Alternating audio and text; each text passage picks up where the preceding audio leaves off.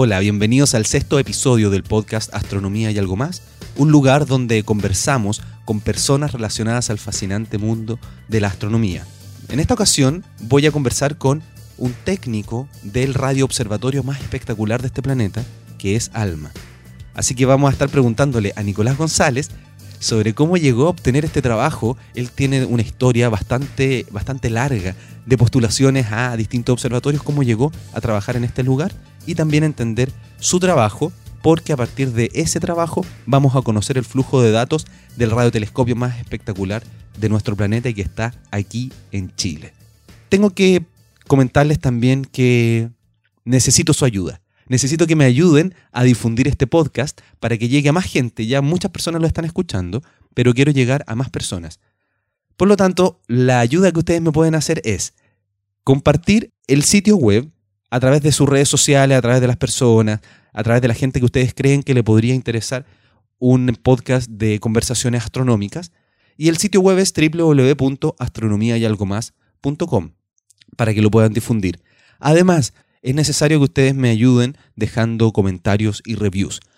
Todavía no he visto ninguno en iTunes. Yo espero que se pueda llenar de comentarios iTunes. Yo voy a dejar el, el, el link para que ustedes puedan acceder directamente y dejar el review en iTunes y las estrellitas también, que son muy importantes para que el podcast siga manteniéndose dentro de los destacados, cosa que ha hecho desde la segunda semana, me parece, de la publicación de este podcast. Y seguimos ahí en los destacados de iTunes, gracias a que ustedes lo están escuchando.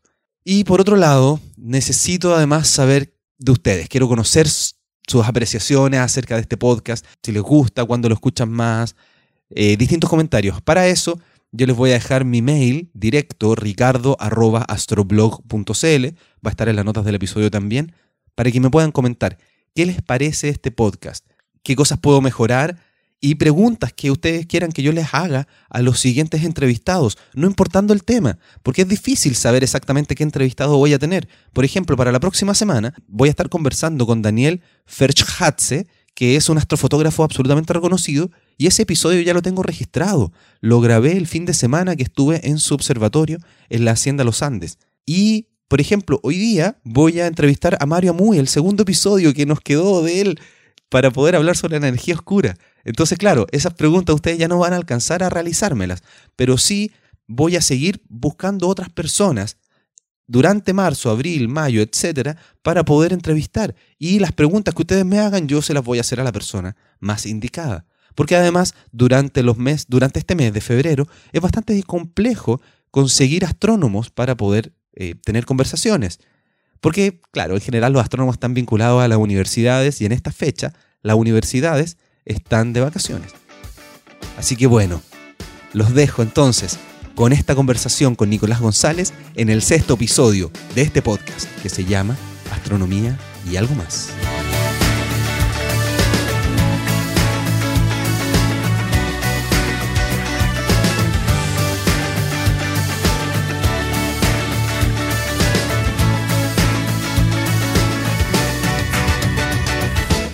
Bueno, hola, aquí me encuentro con Nicolás. Eh, ¿Cómo estás? Muy bien, gracias. Vamos a estar hablando de básicamente tu trabajo, yo creo. Y bueno, estoy entrevistando ahora aquí a Nicolás González, que es amigo mío de Achaya, la Asociación Chilena de Astronomía y Astronáutica. Nos conocemos hace bastante tiempo y además Nicolás tiene una historia bien interesante de cómo llegó a trabajar en lo que, lo que hace actualmente, que es, según lo que él me indicó, es Archive Specialist, o sea, especialista de archivos en ALMA. ALMA es el radiotelescopio más espectacular que hay hoy día en el planeta y tenemos una persona que trabaja con los datos de ALMA. Bueno, cuéntame un poquito qué es lo que haces, cuál es tu trabajo y vamos a seguir hablando de, cómo llegaste a obtener esa, esa pega. Bueno, básicamente, como te explicaba antes, mi trabajo es velar por el flujo de datos que va saliendo del observatorio, el flujo de datos científico, que llega desde, que producen las antenas. Y después em, esos datos se replican acá en Santiago y de Santiago se replica hacia los socios de ALMA, el conjunto de países que fueron los que dieron, digamos, las lucas, más tecnología para la construcción del observatorio. O sea, tenemos, por ejemplo, uno de los centros regionales es Norteamérica, Estados Unidos y Canadá. Europa, que lo representa la ESO, eh, están casi todos los países ahí incluidos, digamos, con la ESO. hay que decir que la ESO es la unión de observatorios eh, del Eh, sur. Sí, European Southern Southern Observatories. Observatory, justamente. El, y para el sudeste asiático, eh, mandamos datos a Japón, ¿ya? A, que también otro socio es Taiwán, y hace poco se incluyó Corea del Sur.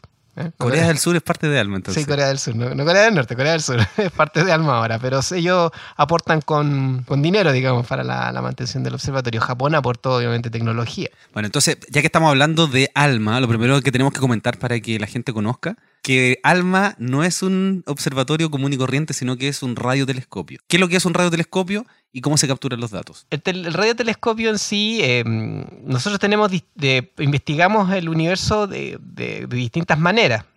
Originalmente fue solo luz visible porque era lo que teníamos, entre comillas, a la mano.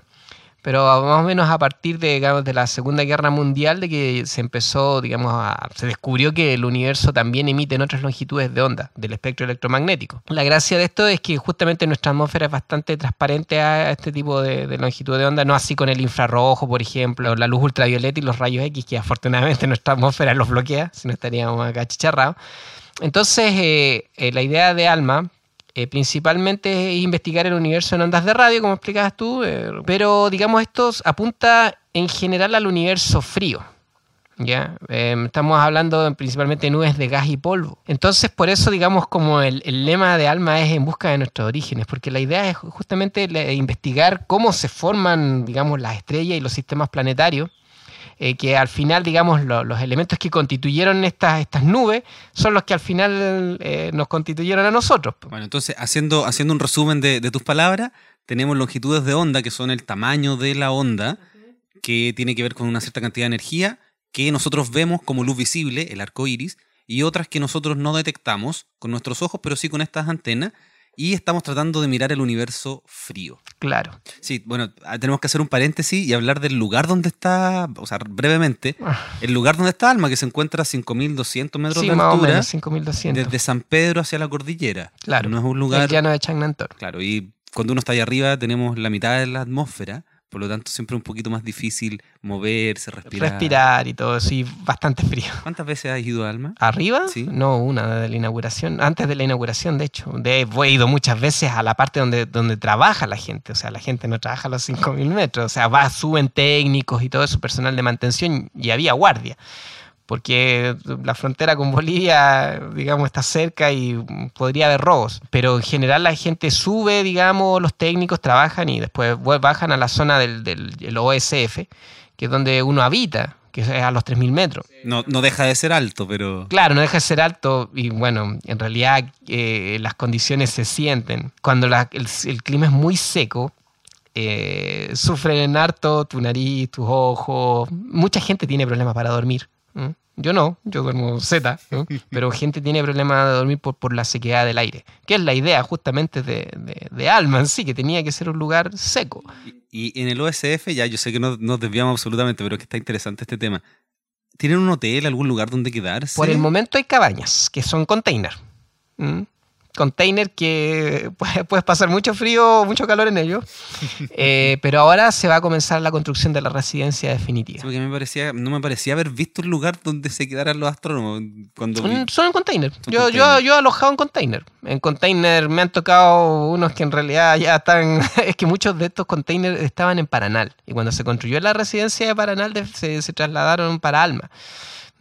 Pero, pero uno duerme ahí, digamos, tiene una básica, una habitación básica con, con- un baño y todo eso. Y ahora recién se, se- ya se, se definió cuál va a ser la residencia que se va a construir, que lo va a construir la ESO.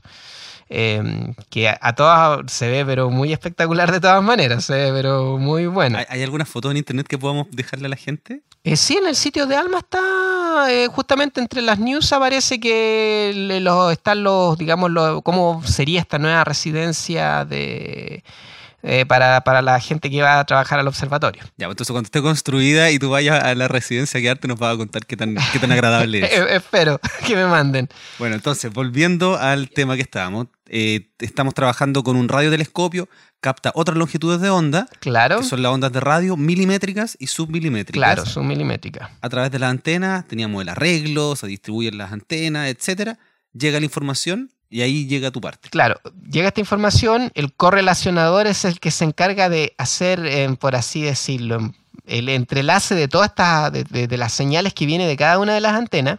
Eso es, digamos, la pega del correlacionador. Claro, no vamos a meternos en la parte física y técnica, Es que- es bastante compleja. Sí, es muy, radiointerferometría y la radioastronomía en general es muy compleja. No es como la astronomía óptica, porque da- da- dar el tips que en general tú en la astronomía óptica tienes un CCD, viene un fotón con una energía asociada que actúa indirectamente con, el, con la celda del CCD, te genera un flujo de corriente que tú detectas. Aquí al final lo que tú tienes es una onda de radio que induce una corriente eléctrica en la antena en función del tiempo. Y eso tú al final lo traduces a un flujo de energía, pero tienes que hacer, meter transformadas de Fourier y el proceso es largo de entender. Sí, y además que la- no llegan a la misma distancia, dependiendo de la posición de la antena, hay que hacer una... Hay una, corrección, y todo eso. Tenemos un mega computador que claro. está muy frío, uno de los, me- de- de los computadores más grandes que existen en el planeta. Y, y es el que funciona a mayor altura. Y el que funciona a mayor altura, que se llama correlacionador, vamos a dejar también algunos links para que los puedan ver, de verdad, increíble lo que hicieron ahí, que corrige todos estos datos para poder ser utilizables por un astrónomo. Claro. Nosotros, por ejemplo, como hablando en el formato de, de imagen, nosotros tenemos la JPG. Nosotros en una imagen así tenemos, tenemos la, la- la imagen misma y a su vez tenemos información de esa imagen. Que generalmente está en el encabezado del JPG, que nos dice, por ejemplo, la cámara con que fue sacada y todo eso. Bueno, metadata. la metadata. En el caso, por ejemplo, en astronomía, tenemos los feeds, que también tenemos la, la- la estructura de la imagen y la data acerca de la imagen.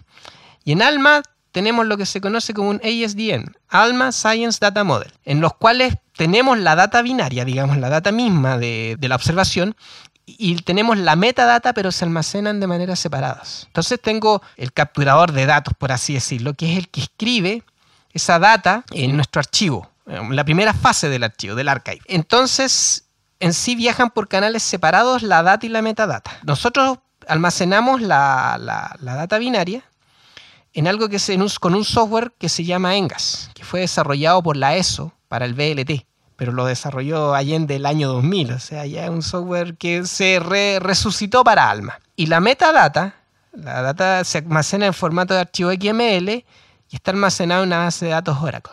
Entonces tiene, tenemos, tenemos dos canales distintos por los que nosotros transmitimos la data.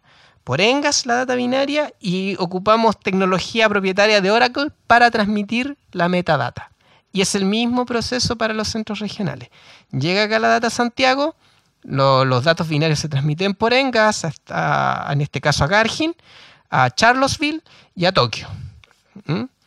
Y por, por Oracle se transmite la metadata. Así, está, así se almacenan los datos en Alma. Y eso todo por internet. Todo por internet. Todo, todo es por internet. Alguna vez se pensó en caso de emergencia de tener que sacar los discos duros de, digamos, del arreglo y mandarlos por correo. Pero al final se descartó totalmente esa idea. Y eso, eso es en sí el, fl- el flujo de datos que hay. Ahora, el, eh, en general, como, bueno, en el caso de Oracle estamos sometidos a, que es lo que es más los DBA, estamos a, a lo que, a los soportes que nos da la misma empresa. Porque se pagan licencias y ese tipo de cosas. Pero Engas es un software que diseñó ESO y en general nosotros hemos de a poco ido entendiendo cómo funciona esto. Es un programa que está hecho en Python y transmite los datos sobre HTTP. Estamos nombrando varios, var- varias palabras que tienen que ver con el mundo, con el mundo de la computación, etcétera. Es que, claro, No podemos profundizar obviamente en cada uno de esos temas, pero el que le interese puedo dejar alguno de, los, de estos lenguajes como Python, como HTTP, para que puedan profundizar un poco, pero estamos hablando simplemente de lenguajes computacionales. claro, es que mi pega es muy técnica. ¿No? Y esa es la idea, si la idea es poder entender la, la pega técnica, pero Claro. también a la gente que no conoce de computación tenemos que darle algunos... Claro, algunos ahora, ahora lo, lo bueno de esto, para, para los chilenos en general, que obviamente el personal que, que se contrata es chileno, eh, se vienen más proyectos que van a ser instalados acá en Chile y viene todo esto de la Big Data, o sea, de la- las grandes cantidades de datos en astronomía. Eh, lo cual va a ser una buena beta para todo el personal de la, de, digamos, para todos los profesionales o técnicos, eso que quería decir, eh, del área informática. Viene, viene, digamos, lo bueno que son, son pegas bien especializadas. El, el norte de Chile igual va a concentrar una importante cantidad de observatorios, va a tener, digamos, el poder de, la mayor parte del poder de observación del mundo, por así Sí, decirlo. cerca del 75% del poder de observación en el mundo va a estar en Chile. Hoy día estamos como en el 50%. Claro. Bueno, es súper interesante el tema del Big Data que tú estás mencionando, que van a requerir persona, personal chileno, personal informático, porque no es menor la cantidad de datos que se trabajan cuando uno hace investigación astronómica. ¿Qué le recomendarías tú a la gente que le gusta la astronomía, y por eso está escuchando este podcast, y que además, bueno, es del área de la computación, etcétera? ¿Cómo, ¿Cómo uno puede llegar a optar una pega de este estilo? Bueno, yo lo mío fue postular. Ya, o sea, vi, por ejemplo, en el caso de Alma, eh, yo sabía que el observatorio todavía estaba en etapa de construcción, entonces siempre me metía a la página porque dije en algún momento saldrá una, una pega de mi área que, que generalmente cuando toman la mayor parte personal los observatorios eh, en esa etapa. Y bueno, vi la, el trabajo y postulé.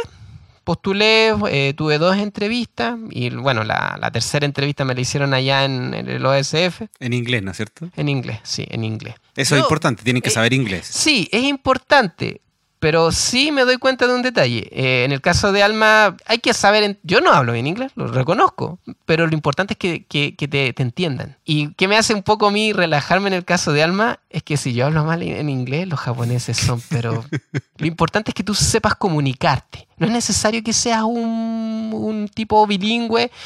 Y también me, me- unas cosas que me dijeron, que nunca pienses que si hay un extranjero que no sepa hablar, no sabe hablar español. Porque la gran mayoría habla español. La gente que han venido y se quedan acá generalmente aprenden también a hablar español. Entonces el inglés a mí persona- principalmente es escribir, leer, entender y hacerte entender. Porque mm, mi pega es técnica.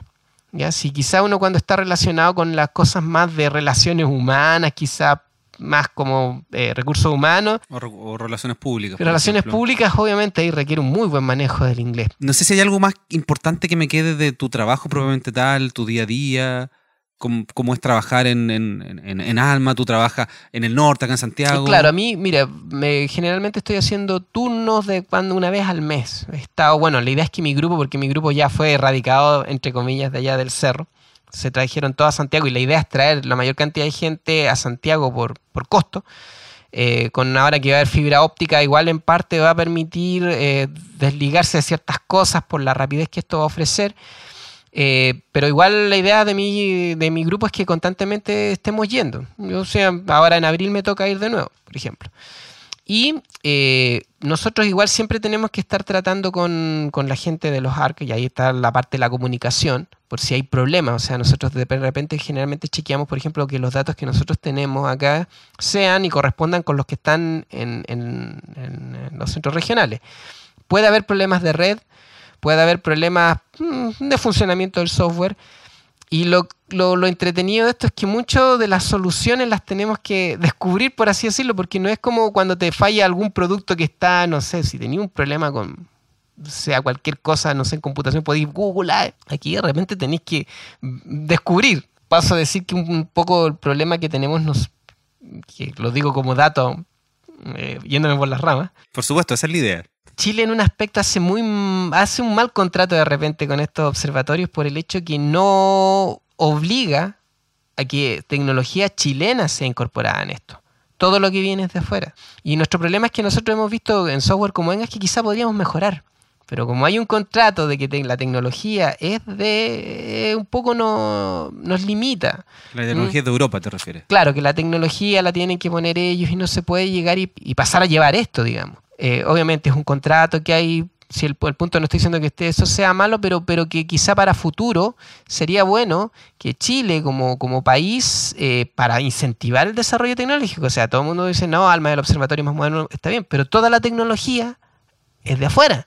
Claro, nosotros le arrendamos el suelo solamente. Le arrendamos el suelo, claro, nosotros somos la gente que trabajamos allá, pero que en Chile igual la gente, hay gente muy competente y todo eso, y tampoco, como te digo, estoy diciendo que el observatorio, o sea, todo es perfectible al fin y al cuanta. Eso, ese- ese- a eso voy. No, pero, pero la gracia es que se están invirtiendo grandes sumas de dinero para hacer un centro de investigación de primer nivel en Chile y nos está aprovechando esa capacidad para poder hacer un desarrollo tecnológico que después nos pueda apoyar en, en otras áreas. Claro, y eso no, no, no estoy diciendo que sea culpa de la gente de Alma, ni mucho menos. Es que Chile en ese aspecto es la crítica totalmente a nuestro país. O sea, no, no, nosotros somos en esa vivimos en la edad de piedra con, y todo el mundo lo sabe con respecto a lo que es desarrollo tecnológico. Entonces, viendo que, que, ya por último, ¿sabes? Se sacan los pillos que no hay plata, pero viendo que vienen todas estas inversiones externas, ya yo te digo, te doy el suelo, pero tengo que, como el tiempo de observación, Chile tiene el 10% de, de, de, tiempo de observación, dame tal porcentaje de tecnología chilena que tiene que ir incorporada en esto. Que no sería malo. O sea, yo no... es lo que siempre se dice, que nosotros vendemos materias primas y no generamos valor agregado. Y aquí tenemos la oportunidad absoluta de, no, no por falta de dinero ni nada, porque la, la, la, plata está, la plata está llegando, de poder hacer un, un desarrollo tecnológico y científico importante. Y no se está haciendo. Y no se está, claro, eso sería, pero nuevamente, o sea, no estoy diciendo nada de respecto a Alma, es, es el hecho Sí, que, que, que la gente a- acá, lo- lo- los gobiernos no consideran y lamentablemente se ha mantenido en el tiempo de que no... eh, la visión de Chile en el área tecnológica creo que todavía es muy arcaica. Y estos tipos de proyectos sería la gran oportunidad. Y oportunidad para cualquiera. Porque yo, yo soy técnico electrónico del centro, de un centro de formación técnica. Por eso digo, o sea, voy, a- voy al hecho de, de un poco de, de que si es que alguien que es de mi área, que es técnico y todo, que no piense que esta cuestión es solo, es, es- es- no está hecho para los puros, digamos, super doctores eh, y no, que son gente bacán y todo. Yo soy una persona totalmente normal. El punto es el hecho de que si te gusta, te gusta aprender, tenéis que insistirlo, tenéis que insistirlo. Yo, al menos que tú me comentabas, yo por lo menos lle- llevo 10 años o más postulando a un observatorio. Bueno, dicen el que sigue la consigue hasta que me resultó con alma. Sí, eh, empecemos a hablar, a hablar de tu historia. Cuéntame tu inicio en astronomía. ¿Cuándo te diste cuenta que, que te gustaba la astronomía? ¿Cuándo fue eso? ¿Cómo, cómo, cómo, cómo partiste? No, yo digamos soy de la, de la generación, de, bueno, de lo que habíamos comentado, que fuimos influenciados por Carl Sagan cuando dieron el documental Cosmos en 1983. Tú estás marcado por un documental. Eh, sí, marcado por el hecho de que igual me llamaba la atención el cielo. Si yo no lo niego que en esa edad que yo tenía 10, 9 años, 9 años tenía, eh, no niego que, que- que en parte eso me, me- me llamaba la atención, pero típico cabro chico que uno quiere estudiar medicina y todas esas cosas. Pero cuando me acuerdo siempre que en Canal 13 lo iban a dar el esto y era auspiciado por Margarina Bonela, fue como, fue cuando vi el, o sea, realmente, bueno, Cosmos en parte tenemos que reconocer que fue uno de los primeros documentales, por no decir que fue el primero, que usó efectos especiales. ¿ya? El documental es del año 79, pero soy aquí en el 83. Entonces, más encima ver eso, ¿m? claro, a mí me estimuló N. N al, al punto que dije una vez, dije, no, yo quiero estudiar astronomía. Y la pregunta, ¿lo viste en español doblado? ¿No conociste la voz original de Carl No, Sagan? no la conocí. La voz, la, la voz que era, que era el doblaje no era mala. ¿ya? Mm, Pero cuando después a los años vi el documental original y escuché la voz de Sagan, que era así como ronca, así igual tenía una voz bacana el tipo pa- para, el, para el documental, nada que decir. Eh, pero lo divertido es que yo lo tengo, obviamente, el documental, lo sigo viendo y no niego que todavía me sigue causando esas sensaciones. ¿eh? Yo, por motivos de la vida, no puedo estudiar astronomía, pero al final No, pero antes de, de- de seguir avanzando, eh, hablemos un poquito sobre, sobre Cosmos, porque es absolutamente recomendable. Si la gente que está escuchando este podcast no ha visto la versión original de Cosmos de Carl Sagan, que son 13 episodios, sí, igual que el nuevo. es absolutamente recomendable que las vean. Yo les voy a dejar un vínculo porque eh, yo vi que posteaste en Facebook también un- el, el- el video o la, o la foto de, del set de Cosmos que tú Claro. te compraste, que el que yo también me compré hace un tiempo, que está a muy buen precio por Amazon, se demora un poquito en llegar. Ahora, yo creo que mucha gente que si lo ve ahora, como tú dices, que, que, que, que, que- porque en YouTube están los capítulos, tienen que considerar que todos los efectos, que casi todos los efectos de, de viaje que está en la nave de la imaginación son pinturas de artistas. Son, son, digamos, son dibujos, por así decirlo.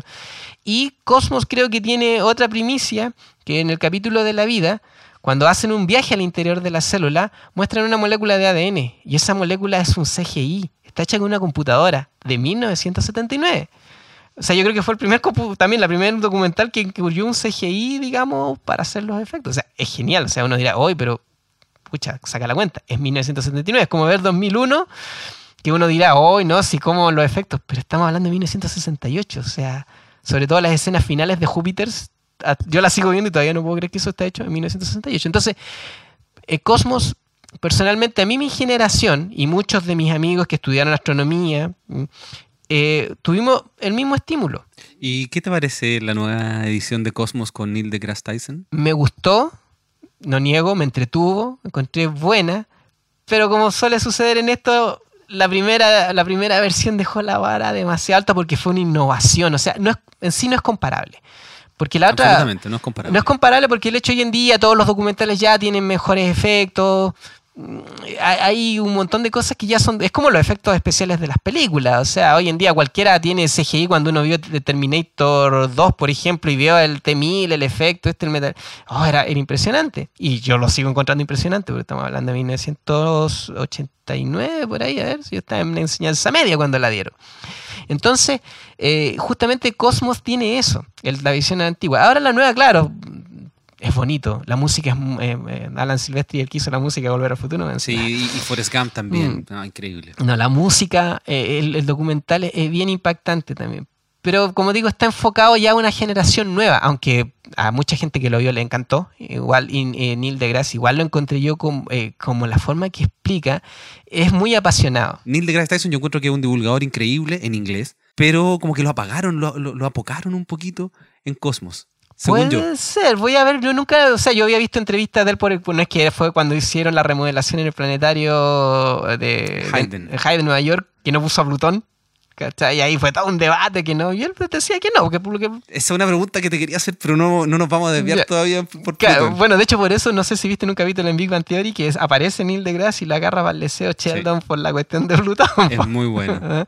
Entonces, eh, nuevamente, o sea, lo- los dos documentales son totalmente recomendables. Lo que sí, si hay alguien joven, digamos, obviamente criado con la edad de, de- de los CGI y todo esto, eh, la era de los CGI, eh, vea el documental antiguo y tiene que considerar de que la, la- la- la- la tecnología en aquella época era totalmente distinto. Se usaban maquetas, se usaron pinturas de artistas. Las pinturas son impresionantes. Impresionante. Se pueden comprar también por internet. De hecho, hay, hay unas escenas que se ven de que ustedes, que, que se ven aspectos de las galaxias cuando van viajando y se ven tridimensionales. O sea, los tipos se dieron la lata de hacer una proyección tridimensional de algo que va pasando. Y eso, eso es en realidad un esfuerzo tremendo. Podemos decir que todos los muchos cuarentones que hoy en día, bueno, que fueron, bueno, yo al menos trabajo en el campo de la astronomía, pero los que son astrónomos, por ejemplo, muchos recibieron el estímulo de ahí. Y eso es lo que a ti te apasionó cuando eras niño y decidiste que la astronomía iba a ser tu tema. ¿Por qué no estudiaste astronomía? Eh, bueno, yo debo al final reconocer que mala educación. Mala educación en el sentido no que yo fuera mal educado. O sea, sí, mal educado. Eh, me voy con el síndrome un poco de, de los colegios con números. Yo hace poco en, Facebook yo puse algo porque me recordé, siempre me recuerdo de, de esa frase. Yo estudié en un colegio con números, en Puente Alto, en un lugar perdido. Eh, siempre recuerdo eh, las palabras de mis profesores que me decían, eh, ustedes lo que tienen que hacer es meterse un liceo industrial porque ustedes nunca van a ir a la universidad. Eso te decía el profesor. Eso me, lo dijo más de un profesor. Ese fue el estilo. De hecho, lo puse la otra vez en mi Facebook, que justamente eh, me, me acordé de eso, ¿sí? porque siempre dicen, no, del recuerdo de los profesores. Mi recuerdo de, mis profesores era que me decían que yo nunca iba a ir a la universidad. En realidad, quizá mala base, quizá poder dar una mejor actitud académica, quizá haber tenido mejor orientación. Cuando joven, mira, son muchos los factores, sino no es un asunto de cabeza. Porque al menos creo que yo no me siento que sea un tipo tonto. Son una suma de factores que, que al final, claro, de repente uno quisiera volver a tener 18 años, pero con la experiencia de los 40, pero eso es pedir demasiado.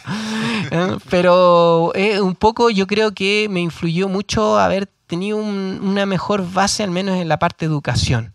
¿Mm? Quizá de repente uno en partes de la familia, sí, no lo niego, pero también de repente quizá mejores estímulos.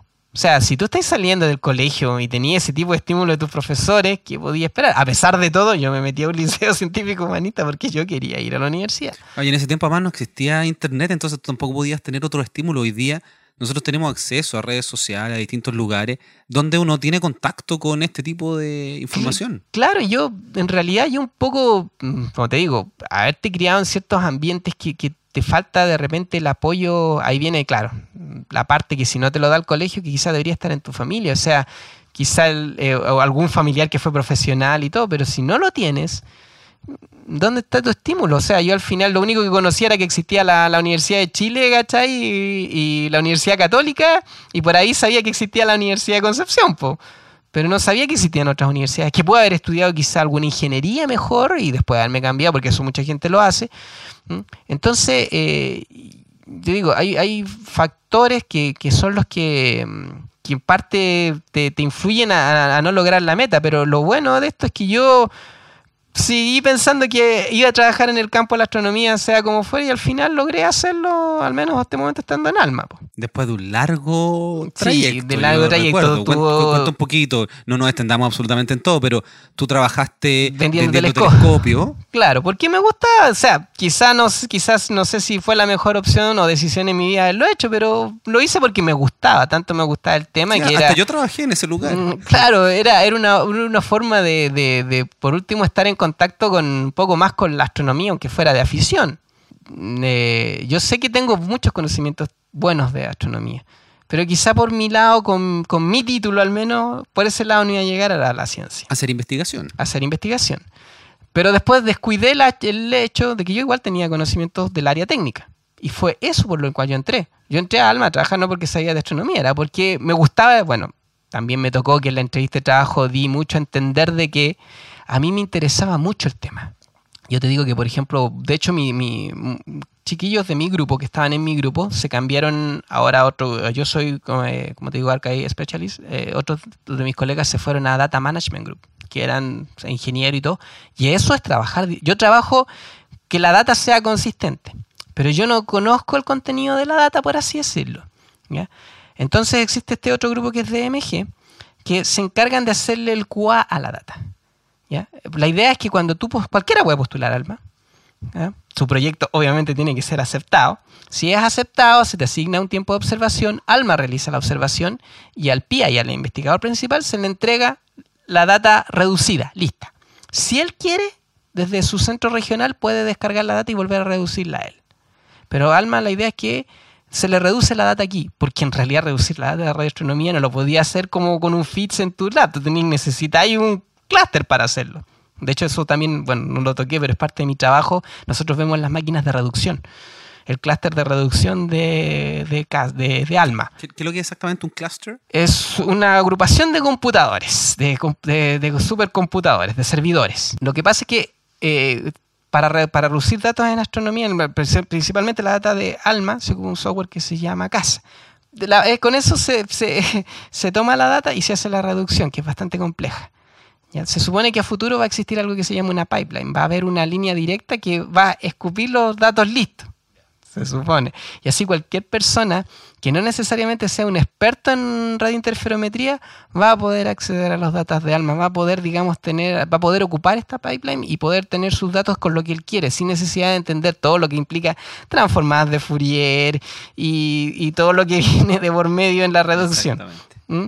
Oye, eh, bueno, ya eh, hemos hablado bastante de, tu trabajo, etcétera. Yo quería hacerte algunas preguntas, pero ya no va, a ser posible. proba- Probablemente te pueda entrevistar en otro episodio porque tú además, una de tus pasiones es el sistema solar.